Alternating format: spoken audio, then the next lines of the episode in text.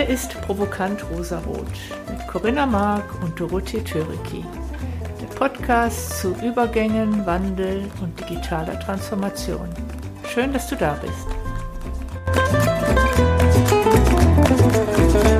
Hallo ihr Lieben, willkommen zurück. Heute haben wir wieder ein ganz spannendes Thema und wir haben einen Gast. Er ist Architekt und wir sprechen mit ihm über das sehr aktuelle Thema äh, Homeoffice und im breiteren Kontext, wie sich denn Arbeit verändert im, im Rahmen von Wohnen und Gebäuden ganz allgemein. Er hat das Innovation Center bei mir um die Ecke von der Getrag gebaut, ein wunderschönes Gebäude. Und er hat die Filterfabrik von B. Braun gebaut und gleichzeitig auch noch die äh, alten, in die Jahre gekommenen Bürogebäude umgestaltet. Das heißt, er kennt sich mit Architektur im Kontext von Wohnen und Arbeiten sehr gut aus. Als Hobby hat er das Fliegen, was natürlich auch sehr viel mit der dritten Dimension zu tun hat, die auch der Architektur innewohnt. Und vor allen Dingen, er beschreibt es, er hat dieses Hobby Fliegen, weil es die Technik mit der Emotion verbindet. Etwas, was mir auch sehr nahe steht. Herzlich willkommen, Robert Rösch. Wie schön, dass du da bist. Ja, vielen Dank, Doro. Bin gerne hier. Corinna, hallo. Hallo, Robert. Schön, dass du da bist. Hallo, Doro. Ja, liebe Corinna, ich habe dich gar nicht begrüßt. Entschuldige, ich war so darin vertieft. Wir haben ja heute auch ein Stargast, das ist doch wunderbar. ich bin ja nur deine bessere Hälfte. Du bist ja schon ein bisschen länger im Geschäft. Ähm, hast du in den, in den letzten Jahrzehnten, sagen wir mal, äh, eine Veränderung wahrgenommen deiner Auftraggeber, was die Vorstellung angeht, wie Arbeitswelten auszusehen haben? Gibt es da einen Wandel? Ja, da gibt es auf jeden Fall einen Wandel. Also ich will das mal am Beispiel festmachen eines unserer Stammkunden. Das ist ein Maschinenbauer im Filztal in Göppingen. Das ist die EMAG, die machen Werkzeugmaschinen und sind da weltweit äh, durchaus führend dabei in der Bearbeitung von runden und eckigen und allen möglichen Metallteilen mit verschiedenen Werkzeugen. Und für die EMAG arbeiten wir jetzt seit, naja, gut 20 Jahren. Und als wir die immer kennengelernt hatten, haben wir schon sehr, waren wir schon sehr überrascht vom, vom Forum. Das ist äh, das Herz der Firma. Und das hat man so beim Maschinenbauer erstmal nicht erwartet. Ja. Das ist eine alte Fabrikhalle, die ist umgebaut worden, eben zu diesem Forum. Das ist ein, ein Restaurant, ein Treffpunkt, ein Empfangsraum, ein Foyer. Man kann das äh, nicht genau definieren. Da treffen sich alle, da werden Geburtstage gefeiert, da gibt's Vorträge und solche Themen. Also es ist schon das, das Herz des Unternehmens. Und äh, in der Mitte ist dann so ein offener, offener Innenhof. Da ist ein alter Baum drin, ein äh, Olivenbaum war es früher, jetzt ist es eine Ölweide. Und die steht natürlich so ein Stück für die Beständigkeit. Aber außenrum ändert sich das ständig. Ja, da werden Kurzbesprechungen abgehalten und also das ist richtig so das Leben. Und unser Auftrag damals war dann, und es war so damals eben die erste große Änderung, die wir so erlebt haben, dass eben diese Trennung von denen, die im Schreibtisch arbeiten und denen, die die Maschine montieren, dass die, die gibt's eigentlich nicht mehr, die löst sich auf. Und das Berufsbild vom Mechatroniker, also Elektronik und Mechanik vermischt, war damals auch noch relativ neu. Und da war es eben einfach wichtig, dass die Leute diese Maschinen konstruieren oder dicht bei der Maschine sind. Auch die, die an der Maschine dann arbeiten, haben natürlich viel zu tun am Schreibtisch, an ihrem Computer. Und äh, der Idealfall ist eigentlich, dass die Konstrukteure eigentlich auch mitten in der Fabrik sitzen. Und so haben wir das dann auch konstruiert, dass eben das Bürogebäude, die Büroarbeitsplätze wie so ein Regal, wie so ein offenes Regal in der, in der Fabrik sind. Und es gibt dann auch zum Beispiel gemeinsame Kaffeeecken. Also so, es gibt so, so einen Holzeinbau, das sind die Kaffeemaschinen und die Wasserspender und da treffen sich dann eigentlich alle, also sowohl die Kunden, die da gerade an der Abnahme sind, die Menschen, die an den Maschinen arbeiten und die anderen eben, die vielleicht mit Einkauf, Verkauf beschäftigt sind, hauptsächlich am Schreibtisch. Also das war so die die, der erste große Wandel, den wir erlebt haben. Ja, wenn man sich da die Welt früher vorstellt, da war das ja schon eher so eine, so eine Trennung, symbolisiert durch das Verwaltungshochhaus auf der einen Seite und ganz extrem eben dann die Fabrikhalle auf der anderen Seite. Da waren also regelrecht äh, ja, Standesgrenzen, das waren wie verschiedene Berufe. Und das war so diese Verschmelzung dieser beiden Silos, das war so die erste große Änderung, die wir so wirklich wahrgenommen haben. Das ist natürlich ein wunderbares Beispiel. Du hast schon den Begriff genannt, Silos und Aufheben von Silos, eines der ganz großen Stichworte auch der Menschen, die sich mit neuen Arbeitswelten beschäftigen. Ich finde aber, du hast auch ein Thema aufgegriffen, über das die Corinna sehr viel spricht, nämlich dieser, dieses Forum, dieser Raum der Begegnung und dass so Olivenbaum und Ölweide, die für Beständigkeit stehen, in diesem Forum stehen. Und das erinnert mich so ein bisschen daran, Corinna, dass das ja auch ein bisschen dafür steht, ich ziehe meine Kraft aus dem Inneren in dieser Firma, also aus der Begegnung, aus der menschlichen Begegnung und nicht so stark aus äußeren Strukturen. Oder was denkst du? Sowohl als auch natürlich. Also was wir jetzt brauchen in dieser Zeit ist sicherlich sozusagen diesen Fokus zu richten auf das Innere, weil das Innere sozusagen uns erstarken kann. Also gerade wenn es im Außen so unsicher ist, äh, weil da ja ist ja keine Struktur, da ist ja keine Stabilität. Aber was ich sehr schön fand, Robert, auch wie du es beschrieben hast, diesen Raum von Begegnung. Ähm, und das scheint ja auch ein sehr zentraler Ort zu sein. Ne? Also Begegnung ist ja etwas, woraus wir wirklich Kraft schöpfen können. Das erleben wir ja auch immer wieder in Gesprächen, wenn wir mit anderen Menschen zusammen sind. Das sind Begegnungen, die uns bereichern eigentlich. Und was ich ganz spannend fand an der Geschichte, die du erzählt hast, Robert, dass es ja doch schon nicht gerade in neuerer Zeit war, sondern dass das schon vor einiger Zeit stattgefunden hat, ne? diesen, diesen Raum, dieser Begegnung dort. Ja, ja, genau. Aber das liegt natürlich ganz klar an den handelnden Personen, an den Menschen. Also in dem Fall war das ja eben der Geschäftsführer. Inzwischen ist er die nächste Generation in der Geschäftsführung und es bahnen sich neue Änderungen an. Aber damals war das schon sehr visionär. Das war schon vor 20 Jahren, war das schon eine Zeit, muss man sagen. Da war schon klassisch eher so eine Fabrikhalle ist Todeskapital die darf mal gar nichts kosten. Ja, die Räume drumherum sind mir egal, die Leute sollen da arbeiten. Und da war das schon sehr visionär, natürlich so ein Forum einzurichten. Und wenn wir jetzt so über Architektur sprechen und über den Einfluss eben auf das tägliche Handeln, Tun, auf die Menschen, dann bin ich erst kürzlich äh, auf äh, den Dr. Henning Beck gestoßen. Der ist Neurologe. Und von dem habe ich den Satz gelesen, Räume setzen einen Grundrahmen dafür, welche Gedanken gerade wichtig sind und welche nicht. Und also ich habe es bisher wenig gefunden darüber, wie Architektur jetzt die Arbeit beeinflusst oder was wir halt gerade so tun, ja. Ich meine, viele reden jetzt darüber natürlich, dass die meisten Ideen dann auf dem Weg zum Kopierer oder äh, im Draht in der Kaffeeküche entstehen. Aber das ist ja genau der Punkt, ja. Da bewegt man sich, man begegnet sich der Raum verändert sich und dann verändert man den Blickwinkel. Ja. Und das finde ich dann schon faszinierend, wenn ein Neurologe sagt, dass der Raum, in dem wir uns befinden, dass der durchaus einen Einfluss hat auf das eigene Denken. Das finde ich ganz spannend, was du sagst, weil aus der Organisationsentwicklung, wenn wir, ich arbeite mit einem Modell, das kommt aus Trigon heraus, Trigon Entwicklungsberatung, und das, da wird sozusagen so ein Organisationssystem geteilt in drei Teile. Das ist einmal das kulturelle Subsystem. Da geht es um Identität, Strategie. Da haben wir alles so da drin, was Werte angeht. Dann haben wir das soziokulturelle. Da geht es um Menschen, da geht es um Prozesse, alles, was damit zu tun hat. Und dann haben wir noch das technisch-instrumentelle Subsystem. Und da geht es eigentlich auch so darum, wie sind Büros beschaffen. Da muss ich ganz ehrlich sagen, da habe ich eigentlich durch dich jetzt schon wieder was wahrgenommen. Ich habe es noch nie gesamthaft bezogen auf Architektur. Ich habe es immer wieder äh, betrachtet in Kontext, wie sind Arbeitsplätze ausgestaltet, welche Schreibtische sind die höhenverstellbar oder nicht, wie ist Parkplatzzuweisung am Firmengelände, aber tatsächlich über die Schaffung von Räumen, Architektur im weitesten Sinne eigentlich auch mal nachzudenken und zu gucken, was hat das für einen Einfluss.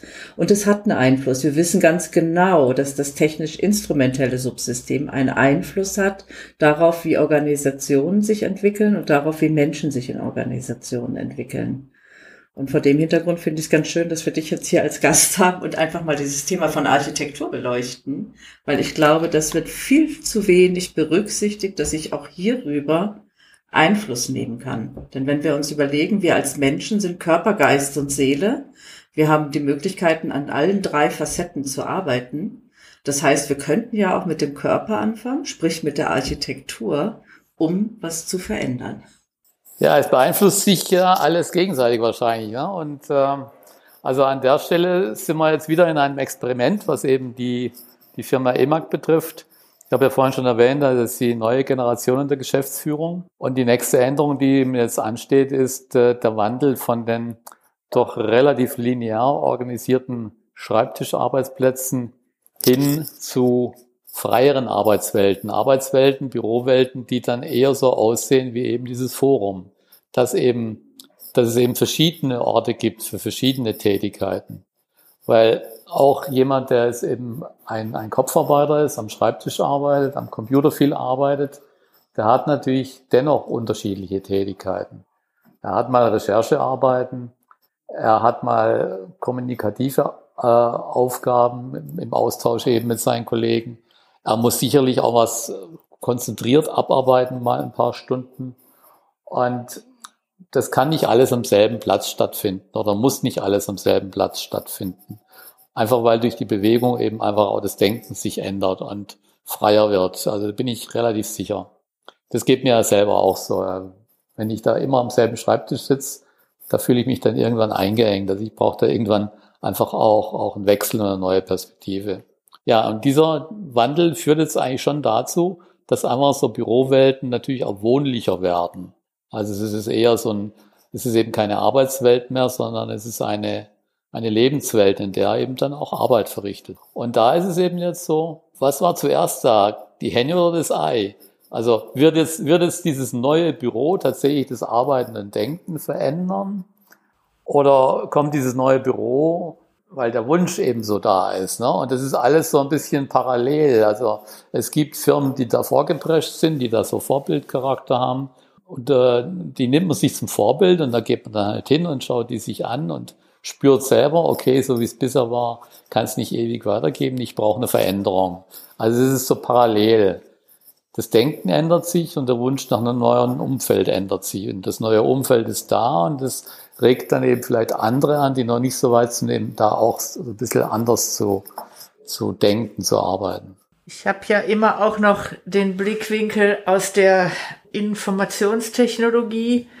Und ich denke, einer der Gründe, warum sich unsere Vorstellung von Arbeit im Moment schneller ändert als in den Dekaden davor, hängt sicher auch damit zusammen, dass immer mehr wiederkehrende Arbeiten von Maschinen übernommen werden, und zwar sowohl bei Produktionsarbeitern als auch bei den klassischen Kopfarbeitern, also das automatische Konstruieren bei Ingenieuren zum Beispiel, nimmt auch den White-Collar-Workern die Standardaufgaben ab. Und was bleibt dann noch übrig? Das, was uns als Mensch ausmacht. Kreativität und Kreativität beziehen wir halt, wie du es schon sagtest, durchaus aus der Stille, aber auch aus der Begegnung. Und unsere Arbeitsinhalte verändern sich allmählich. Und da ist es zwangsläufig, nach meiner Ansicht, dass sich auch Arbeitsräume ändern müssen. Also diese, wie du es vorhin gesagt hast, so diese linearen Schreibtischarbeitswelten,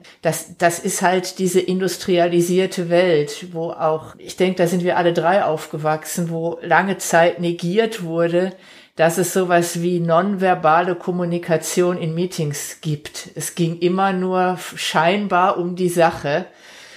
Und da wurde dieser ganze menschliche Faktor, der, drück, der rückte in den Hintergrund, weil wir als Menschen mehr wie Maschinen waren. Jetzt nehmen uns die Maschinen genau diese arbeiten ab und das Menschliche kommt in den Vordergrund. Und deshalb bin ich davon überzeugt, dass mehr und mehr Unternehmen ihre Arbeitswelten verändern müssen, um den Anforderungen der Arbeitswelt auch gerecht zu werden. Ja, das ist sicher so. Also es geht sogar so weit, also wir hatten auch schon Anfragen, da war ganz klar die Aufgabenstellung, wir brauchen Architektur, äh, attraktive Architektur, einfach auch um attraktiv zu werden für hochkarätige Mitarbeiter, die sich halt einfach Generation Y, Generation Z, die sich natürlich einfach auch aussuchen können, wo sie arbeiten wollen. Und die wollen halt ihr Arbeitsumfeld ja auch angenehm empfinden. Die gehen da nicht nur hin zum Maloch und dann Geld verdienen, sondern da soll das Arbeiten ja auch einen Sinn haben und äh, soll ja auch Spaß machen und äh, dazu ist das Umfeld, glaube ich, schon wichtig. Ich glaube, du hast vorhin auch einen ganz wichtigen Begriff genannt, Robert, nämlich Lebenswelt. Ich glaube, dass wir in absehbarer Zeit gar nicht mehr unbedingt von Arbeitswelt sprechen, sondern dass wir eher von Lebenswelt sprechen. Dass nämlich dadurch, dass, was Doro jetzt gerade sehr eindrücklich geschildert hat, äh, die Arbeit so entmenschlicht war, haben wir eine ganz strikte Trennung gehabt zwischen Leben und Arbeiten irgendwie. Da gab es ja auch diesen unsäglichen Ausdruck, oder den gibt es immer noch, Work-Life-Balance. Und das äh, hat sich für mich nie erschlossen eigentlich, weil das Leben und das Arbeiten, das ist, das geht alles ineinander über, ja. Äh, mir macht Arbeit Spaß. Also ich wüsste jetzt nicht, warum ich zwischen meinem Leben und der Arbeit trennen sollte. Und ich glaube, das wächst viel mehr zusammen. Und das ist auch das, was du gesagt hast mit dieser Generation Y und Generation Z. Die haben andere Anforderungen. Die wollen gar nicht mehr diese Trennung haben. Das ist ja auch so ein bisschen, wenn man es jetzt mal überspitzt formuliert, so ein bisschen wie so ein dissoziiertes Verhalten. Ne? Also ich dissoziiere mich während des Arbeitens ein Stück weit von mir selber. Das ist ja ein pathologischer Zustand. Sollte man nicht öfter haben eigentlich. Da wird man dann schizophren, ja. Ja, ich glaube im schlimmsten Fall, aber das wäre jetzt, ist jetzt wirklich sehr überzeichnet, natürlich, genau. Aber diesen Begriff von Lebenswelt, glaube ich. Ich glaube tatsächlich, dass die Arbeitswelt von morgen in Anführungsstrichen eigentlich eher eine Lebenswelt sein wird. Diese Corona-Zeit mit vermehrten Homeoffice hat es ja nochmal bestärkt, ja, weil dieses, dass, dass die, die Wohnzimmeratmosphäre mehr zum Arbeiten kommt dass die Büros mehr zum Lebensraum werden. Das hat sich ja jetzt schon ein paar Jahre entwickelt. Aber dass es noch mehr die Arbeit wieder zum Wohnen kommt, verstärkt und verstärkt auch in den Fokus gerückt wird in die öffentliche Wahrnehmung, das ist ja jetzt durch die letzten Monate neu. Absolut. Und ich glaube, um nochmal auch das zu verbinden, dieses Thema Homeoffice, welche, welche Auswirkung wird das haben mit dem Thema, was du vorhin erzählt hast, dass so ansprechende Architektur bereitgestellt wird, um, um Arbeitskräfte zu gewinnen, die, äh, die im Mangel sind am Markt. Jetzt habe ich beide Welten erlebt. Ich habe sowohl erlebt, dass zum Beispiel in der IBM, wo würde ich mal sagen, mindestens ein Drittel, wenn nicht mehr, Arbeitsfläche oder Fläche in diesen Arbeitsgebäuden der Begegnung gewidmet war und nicht alles für alle Räume Schreibtisch an Schreibtisch standen. Äh, das, und diese Räume, diese Flächen der Begegnung, die wurden tatsächlich auch genutzt. Die, die waren voll mit Menschen, die sich da unterhalten haben. Und als ich zur IBM kam, hatte ich bestimmt das erste halbe Jahr ein ganz komisches Gefühl, mich da mit Leuten hinzusetzen und Kaffee zu trinken, weil ich dachte, oh, jetzt, jetzt arbeite ich ja nicht.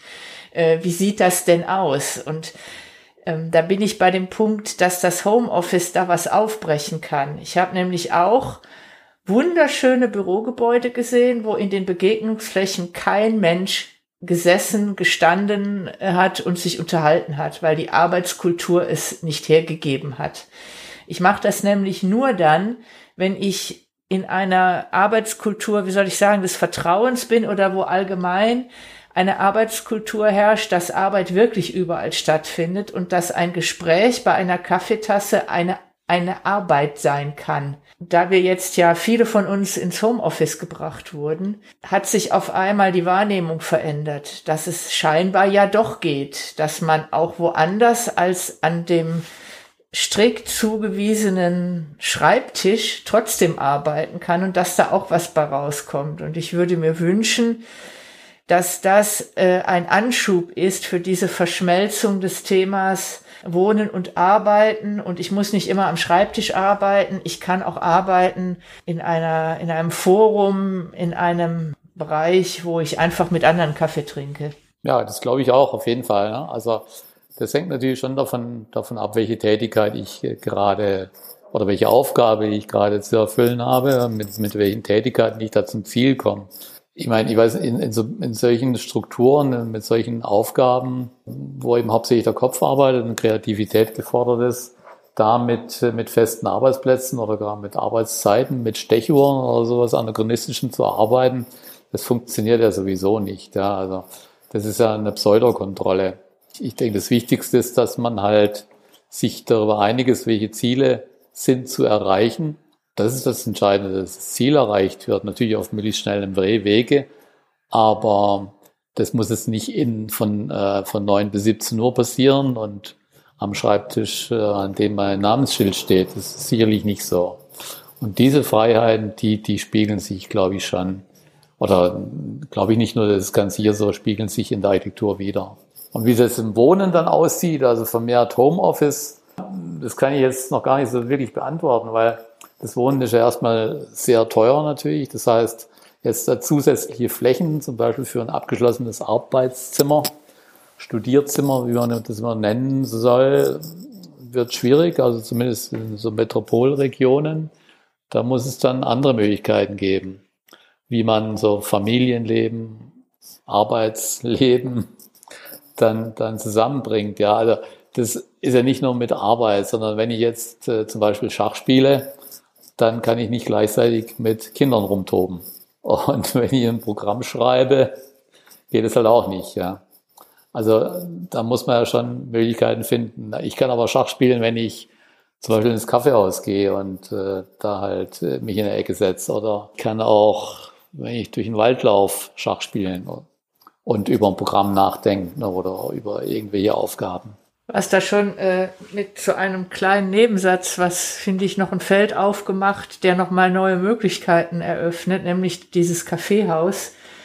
Da sind wir bei der Stadtentwicklung und Stadtplanung, äh, Arbeit und Wohnen. Das sind ja nur zwei Aspekte menschlichen Zusammenlebens. Da ist ja auch noch ganz viel anderes, nämlich das, was in einer Stadt so passiert. Nicht umsonst sind Städte ja sehr attraktiv für Menschen zum Leben.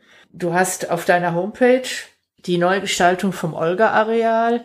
Da würde ich dich äh, bitten, gleich ein bisschen darüber zu erzählen. Vorher möchte ich noch kurz als Input geben. Ich habe gestern einen Vortrag gehalten über Smarter Cities, über die digitale Stadt. Eine Seuche der Metropolen dieser Welt die Einsamkeit ist und dass viele Metropolen sich darüber Gedanken machen und Ansätze schaffen, diese Stadtviertel zueinander zu bringen über digitale Vernetzung, dass ich als Bürger einer Stadt, wenn ich das möchte, kann ich für meinen Stadtteil sagen, ich wohne alleine, ich hab, ich koche gerne. Heute Abend koche ich statt für einen, koche ich für drei. Also zwei können noch zu mir kommen. Und wenn man das mal weiterdenkt, du hast es letztens gesagt, äh, Robert, äh, wenn ich jetzt eine klassische Straße zu einer Wohnstraße mache, dann kann ich das bürokratisch definieren. Das ist jetzt eine Wohnstraße. Wenn ich die aber nicht wirklich ändere, dann passiert da nicht viel, weil dann sind Parkflächen immer noch Parkflächen, ob da jetzt Autos stehen oder nicht. Und wenn man das dann mal weiterdenkt, diese digitale Initiative der Vernetzung für die Begegnung in Stadtvierteln, da würde es sich ja auch anbieten, Räume zu schaffen in Stadtflächen, wenn ich schon mehr Platz bekomme, weil ich Autos aus der Stadt rausbringe, da wäre doch ganz viel Platz für Fantasie, oder? Ja, das ist absolut richtig. Das Schwierige da momentan ist natürlich schon so, dass wir gerade mit den Gesetzen von gestern heute die, die Stadt der Zukunft planen. Und ähm, was das Olga-Areal betrifft, was du angesprochen hast, da ist die Stadt Stuttgart tatsächlich mal neue Wege gegangen, indem sie nämlich nicht äh, das große Areal, das frei wurde, als das Olgele abgebrochen wurde, eben an den meistbietenden verkauft hat, sondern Das Grundstück wurde erstmal relativ kleinteilig parzelliert und wurde dann nicht an den meistbietenden verkauft, sondern an denjenigen, der eben eine Kombination hatte von Bebauungsideen, Architekturideen und natürlich schon auch ein Kaufpreisangebot. Aber dadurch ist da eine höhere Qualität entstanden, wie ich finde, wie in vielen anderen Gegenden, zum Beispiel bei Stuttgart 21, wo sehr große Grundstücke durchgängig an die meistbietenden Investoren verkauft wurden und wo dann so sehr monokulturelle genutzte Gebäude entstehen. Also da gibt's halt einen Wohnblock, einen Büroblock, aber es gibt eben keine, keine Mischung. Und äh, bei Stuttgart 21 sieht man eigentlich auch ganz gut, dass die, die öffentlichen Plätze funktionieren nicht so richtig. Die sind auch nicht so, sind nicht wirklich liebevoll gestaltet. Und beim Olge-Areal, da gibt es jetzt auch insofern eine neue Idee. Normalerweise muss ja jeder Bauherr, der für sich ein Haus baut mit mehreren Wohnungen, muss zum Beispiel nach Landesbauordnung einen Spielplatz für Kinder nachweisen. Und äh, eine zentrale Idee im Olga-Areal ist eben, dass nicht jeder Bauherr so ein Stückchen Spielplatz macht, so pflichtgemäß irgendwo eine Schaukel in die Ecke stellt, sondern es gibt einen zentralen Quartiersplatz, der zwar von dem einen Investor, der dieses Baufeld hat, gestaltet wurde, aber finanziert eben von allen. Und das ist dann halt nicht nur ein Spielplatz, sondern das ist eigentlich ein städtischer Raum. Da liegen dann auch Cafés dran. Ich habe so die Hoffnung, dass da vielleicht auch mal eine Galerie oder sowas sich ansiedelt. Momentan ist da eine Apotheke. Und äh, das kann schon so ein Treffpunkt werden, wo man sich dann wirklich treffen kann, wo man sich auch mal vielleicht sogar auf sein, sein, seine Kinder aufpassen kann und sich trotzdem auf die Bank setzen kann und mit seinem Laptop irgendwas abarbeiten. Aber das finde ich toll. Ne? Das ist ein neues Stück Stadt und die ist sehr kleinteilig.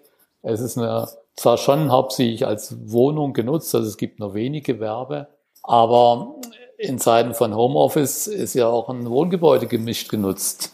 Das ist aber so ein Thema, da, da, da kommen wir dann auch, weil du vorhin sagtest, die Autos kommen raus aus der Stadt, da kommen wir ja in die Verkehrsplanung, da, was die Mobilität der Zukunft betrifft. Da habe ich persönlich so große Hoffnung, dass wir tatsächlich entschieden weniger Flächen Zukunft in der Stadt sehen werden. Ob es dann so sein wird, glauben bisher, glaube ich, relativ wenige und sicher wissen tut es natürlich auch noch niemand. Aber dieses Olga-Areal ist wie ein schönes Beispiel. Kleinteilige, vielfältige Architektur in einem alten Stadtgebiet, also in einem Stuttgarter Westen, ist ja eh so ein Szenegebiet.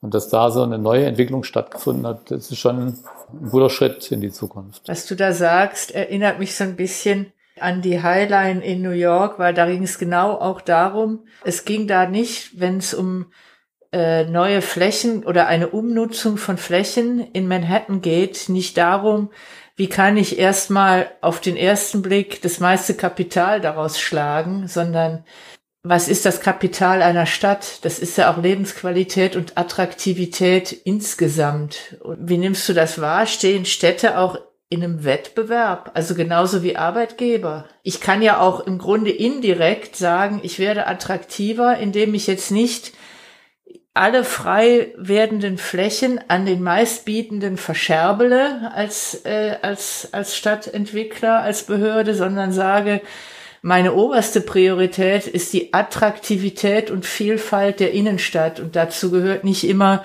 dass der, der das meiste Geld bietet, die attraktivsten Flächennutzungskonzepte anbietet. Naja, das ist ganz sicher so. Also da ist auch in vielen Städten ein Umdenken. Und das sieht eben so aus, dass Grundstücke, die die Stadt verkauft, veräußert, dass die über sogenannte Investorenwettbewerbe vergeben werden. Das heißt, ein Investor, der das Grundstück haben will, muss sich mit einem Architekten zusammentun und erstmal Architekturvorschläge machen, also Bebauungsvorschläge machen. Die Vergabe im Idealfall erfolgt dann eben überhaupt nicht nach dem Preis, weil die Stadt sagt, okay, der Bodenrichtwert liegt hier bei 500.000 oder was auch immer Euros und ich entscheide ausschließlich, also der Preis ist fix, ich entscheide ausschließlich nach der gebotenen, geplanten Architekturqualität. Weil natürlich äh, gibt es bei den Städten und Ortschaften äh, eine Konkurrenz, ja. Und äh, also ein tolles Beispiel ist, ist für mich Heilbronn mit dem Neckarbogen. Also Heilbronn hatte jetzt für mich keinen, will ich mal ganz ehrlich, keinen so einen super guten Ruf Wohl gehabt als Industriestadt. Aber obwohl es obwohl es natürlich durchaus schöne, schöne Ecken gab, also sogar, sogar Altstadtecken. Aber äh, dieser Neckarbogen, das ist natürlich mit der Landesgartenschau zusammen, das ist natürlich äh, ein geniales Stück Stadt. Ja, also da ist, äh, das, das hat die Stadt so aufgewertet und das ist sicherlich auch ein Beispiel, ähnlich wie das Olga-Areal, wo eine kleinteilige, vielfältige Architektur entstanden ist, die aber auch eben im Außenraum, und das finde ich so wichtig, da wird oft vernachlässigt, dass der Außenraum auch gut gestaltet wird. Da muss man natürlich dazu sagen, da muss die Stadt auch Geld in die Hand nehmen und das heißt im Zweifelsfall vielleicht auch mal, es gibt eben auch äh, Freiflächen, ja, wo man vielleicht früher irgendwie noch ein Haus reingequetscht hätte. Es muss ja Aufenthaltsplätze, Räume geben. Das, was du jetzt beschreibst und was auch Doro so ansatzweise gemacht hat, das heißt aber, was wir sehen im städtischen Raum, ist ja genau auch das, was wir in Unternehmen sehen. Wir schaffen Räume für Begegnung, weil anscheinend so ein Trend da ist, dass das notwendig ist. Wir brauchen sozusagen auch eine Aufwertung. Wir können auch Städte nicht mehr so denken, so ganz separat, alles nebeneinander. Es verschmilzt mehr und mehr wieder eigentlich. Also ich nehme wahr, dass wir an verschiedenen Bereichen unseres Lebens eigentlich gleiche Strömungen haben. Nämlich den Wunsch nach mehr Begegnung, den Wunsch nach mehr Lebensqualität, nach mehr an Leben eigentlich. Der Mensch im Mittelpunkt. Der Mensch im Mittelpunkt, genau. Ich finde es auch ganz spannend, dass du sagtest, dass man halt im Endeffekt auch neue Wege gegangen ist, gerade beim, beim Olga-Areal jetzt, dass halt nicht jeder Investor seinen kleinen eigenen Außenbereich gemacht hat, sondern dass man gemeinsam das gemacht hat. Das ist ja wirklich ein Umdenken. Und du hast auch gesagt, dass man die Welt von morgen mit den Gesetzen von gestern eigentlich macht oder mit den Rahmenbedingungen. Das haben wir ja überall. Ne? Wir brauchen ja was ganz, also es hört sich jetzt vielleicht sehr brachial an, aber wenn wir in die Zukunft gehen wollen, dann brauchen wir ja so die Kraft des Zerstörens eigentlich. Und zerstörend hört sich ja immer irgendwie verstörend an. Und dabei ist es aber so notwendig, damit überhaupt was Neues entstehen kann. Und da braucht es einfach wahrscheinlich auch Mut von Stadtentwicklern, die sagen, wir gehen an dieser Stelle mal neue Wege. Ja, ja, absolut. Also mit Gesetzen von, von gestern meine ich zum Beispiel diese ewige Diskussion äh, mit den Stellplätzen. Also wir hier in der Runde sind uns vielleicht alle darüber einig, dass ähm, Privatfahrzeuge in der Stadt immer weniger gesehen werden. Ja. Also die, die werden von automatischen Autos, glaube ich, irgendwann ersetzt und man braucht dann weniger. Aber das ist halt in dem Baugesetz spiegelt sich das nicht wieder, sondern da gibt es halt auch den Stellplatzschlüssel und der ist halt nachzuweisen. Inzwischen ergänzt mit dem, zumindest in Baden-Württemberg, mit den äh, Fahrradstellplätzen, aber es ist eben zusätzlich. Es ist nur in Teilbereichen kann man dann äh, Autostellplätze durch Fahrradstellplätze ersetzen. Das ist schon mal ein großer Fortschritt. Gibt es auch noch nicht so lange.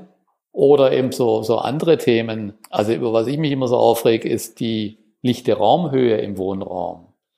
Also in Baden-Württemberg sind es 2,35 Meter. Das ist eigentlich drückend, ja. Also wer in einer Altbauwohnung mal gewohnt hat, im, im Jugendstil mit, mit drei Metern oh ja. Lichten, der weiß, dass das für ein Unterschied oh ja. ist, ja.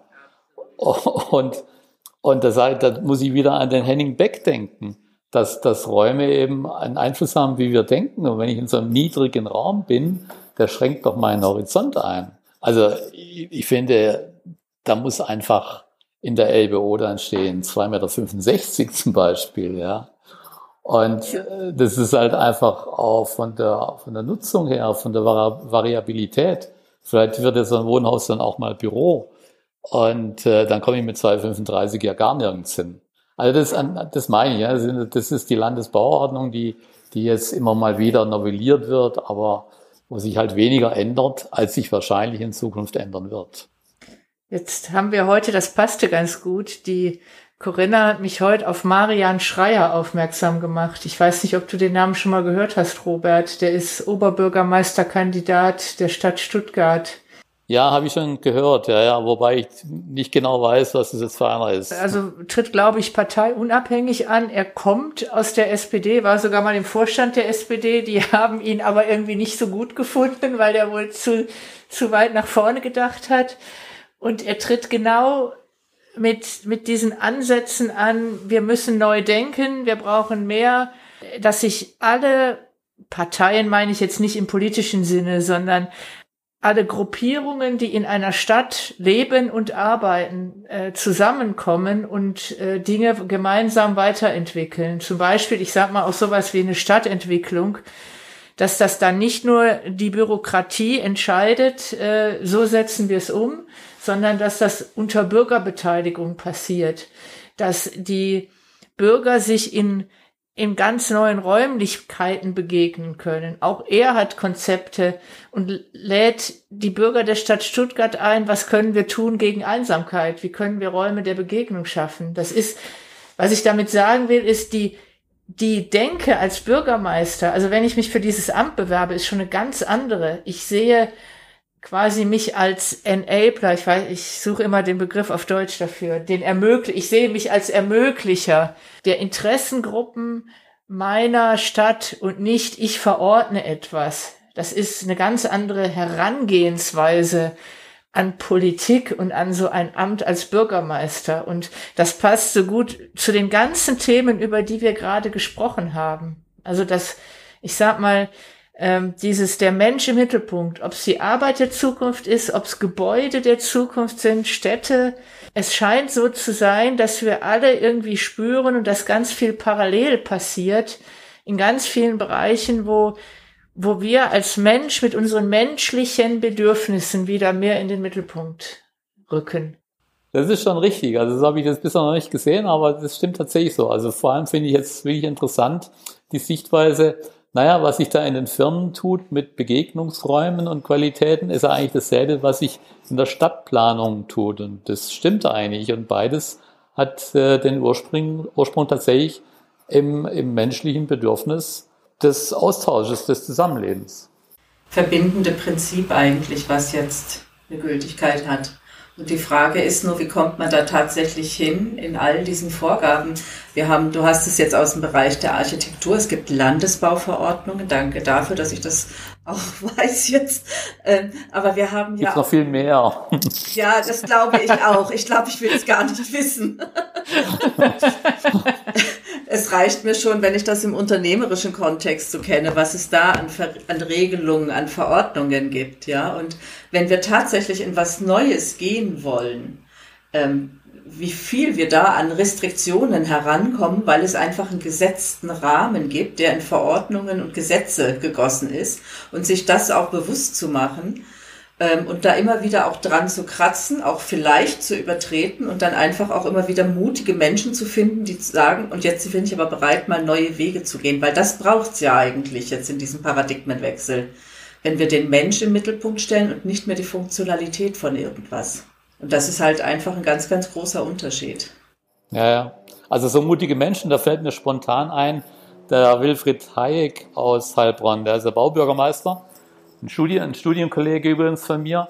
Und äh, der ist, äh, der ist da wirklich mit, mit großem persönlichem Einsatz vorgeprescht und ist da sicher ungewöhnliche Wege gegangen, Wege, die nicht abgesichert waren, durch äh, irgendwelche Regeln und Gesetze und fünf Gemeinderatsbeschlüsse und Berater, sondern der hat einfach diese Vision gehabt von diesem Neckarbogen mit äh, seinem, seinem Potenzial und hat da auch wiederum sicherlich breite Schultern und einfach auch Verantwortung übernommen. Aber das sind wir wieder beim Ursprung des Themas mit viele Menschen ins Boot geholt. Ja, das ist ja auch wieder, der hatte nicht alle Ideen, sondern er hat da ja auch die, die richtigen Menschen zusammengebracht mit den Ideen. Genau. Es braucht, glaube ich, einfach Räume, wo Menschen sich begegnen können und solche Ideen entwickeln können. Und wer immer auch diesen Raum zur Verfügung stellt, eigentlich, ähm, völlig unabhängig davon. Aber das ist, genau das braucht es, ne? weil einer alleine kann so eine Idee gar nicht haben. Das sind die Menschen sozusagen, die zusammenkommen müssen und ihr ganzes kreatives Potenzial ähm, zusammenschmeißen müssen, damit so was Großartiges entstehen kann. Genau, ja auch die Fähigkeit, die richtigen Menschen zusammenzubringen, das ist eine große Fähigkeit, die wird immer wichtiger werden. Und ich glaube, wir dürfen das alle nicht unterschätzen. Wir stehen vor Zeiten, die uns in vielfältiger Hinsicht große Umbrüche bescheren werden. Das ist sicher. Äh, das wird passieren. Corona hat uns einen kleinen Vorgeschmack darauf geliefert, auf viele andere Umbrüche, die noch kommen werden.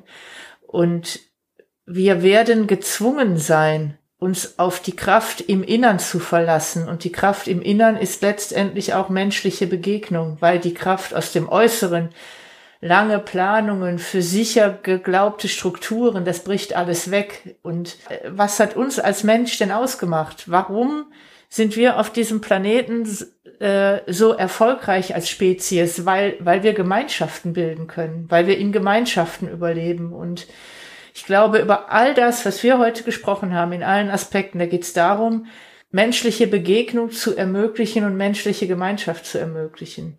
Das macht mir dann auch wieder Hoffnung. Aber wir sind ja auch bei Provokant Rosarot. ja, Robert, ich danke dir. Äh, die Dreiviertelstunde ist so gut wie schon wieder rum. Ich fand die Einblicke und die Themen, über die wir gesprochen haben, total spannend. Eine ganz neue per Perspektive äh, auf das Thema Wandel. Ich danke dir für die Eindrücke, die, die du uns gegeben hast und für deine Zeit, die du dir genommen hast. Danke, Robert, und danke, Corinna. Ja, ja ganz herzlichen Dank an alle auch. Ja, Doro und Corinna, ich bedanke mich auch. War sehr interessant und habe mich sehr gefreut, äh, mich mit euch austauschen zu können. Das war's schon wieder mit Provokant Rosarot. Corinna und Doro sagen Tschüss. Bis zum nächsten Mal.